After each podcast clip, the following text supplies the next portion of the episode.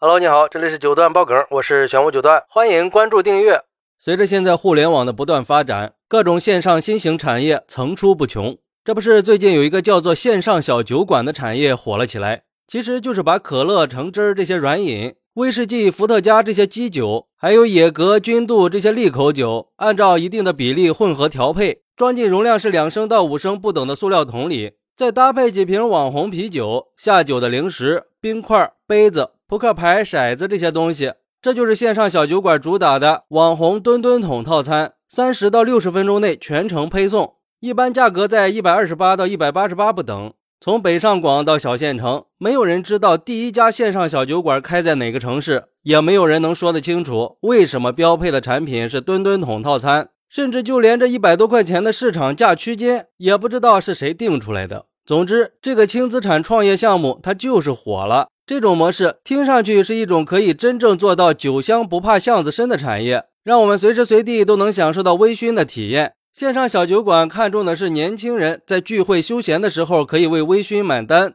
对卖家来说，外送模式节省高额的看店成本，利润可观；对买家来说，不用出门就能喝到新鲜的现调酒，性价比高。在社交平台上，有人说这是今年最大的副业风口，低成本高利润，成本五千，月入八万。难道这个新型产业真的解决了三两知己有幺无酒的难题吗？在从业者的眼里，线上酒馆的生意确实是成本低、利润高，但是他们觉得赚钱并不容易，也很难持久。对于线上小酒馆，很多网友都觉得很新鲜，但是网友们也表示，新鲜归新鲜，还是会有顾虑的。比如说，这个网友说：“我平时也喜欢喝点小酒，但是如果要从线上买调制酒的话，最关心的还是食品卫生安全。”然后才是口感和配送速度，而且在外面喝酒要的就是那种氛围，是在家里给不了的感觉。家里喝酒没意思。还有网友说，我就是做这个的。现在疫情还在，为了安全着想，所以很少出门，但是又不能没有收入来源，家庭的各种开销还是很大的，所以就选择了这个副业。虽然没有月入八万，不过在家每个月也可以收入五千多，时间也自由了，比我上班强多了，我很知足。但是也有网友说，这也就是经济困难之下酒水消费的一种降级而已，连个店都没有，难道真的会有人用心经营吗？就跟现在的外卖是一样的，很多外卖商家卖的都是垃圾食品，万一吃出了毛病，你找谁去呀？估计只能自己买单了吧。而且这种小项目最终都会因为内卷变成那种培训收费的盈利方式。哎，这个网友说到点子上了。据了解，目前线上小酒馆行业的门槛是很低的。还有一部分商家资质都不全，酒水和食品的卫生不能保障。对于网上有人宣称线上小酒馆创业能实现成本五千月入八万的说法，很多业内人士都表示，这个说法有借机兜售培训课程的嫌疑，让很多年轻人卖酒的生意还没开张，先花个几千甚至上万学调酒、买配方、找运营、求加盟。而且打开多家线上小酒馆的小程序页面，发现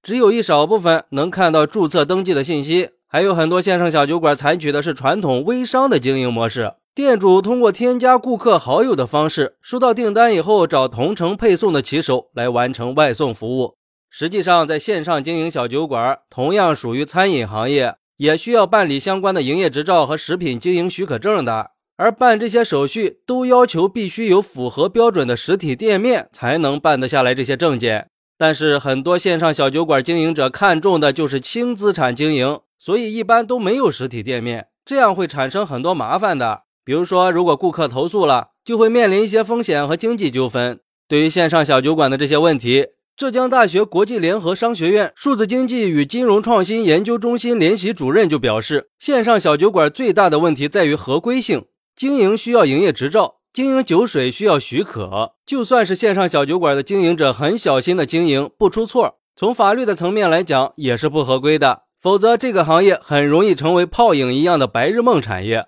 因为在线下很多消费品要出彩，要有噱头，但线上小酒馆不是。线上小酒馆的第一诉求应该是合规经营。那么最重要的是两点：一是数字化的内部管理，让出品更加稳定，不要出现产品质量问题；二是标准化的供应管理，从进货到制作再到出货，都要遵循一套行之有效的标准来实施。在数字化和标准化的基础上，未来线上小酒馆还能实现连锁化和规模化，实现可复制、可扩展。并进一步获得规模优势。毕竟，从就业的角度来说，小酒馆的这种模式是创造就业的一种好办法。但是我个人认为，这个产业的问题可不光是经营资质的问题，因为我发现很多的线上小酒馆都没有禁止未成年人消费的提示。我们都知道，卖酒是需要限制卖给未成年人的，而且就算是设置了提示，你也很难去判断下单的是不是未成年人。不过，线上小酒馆毕竟才诞生不久嘛。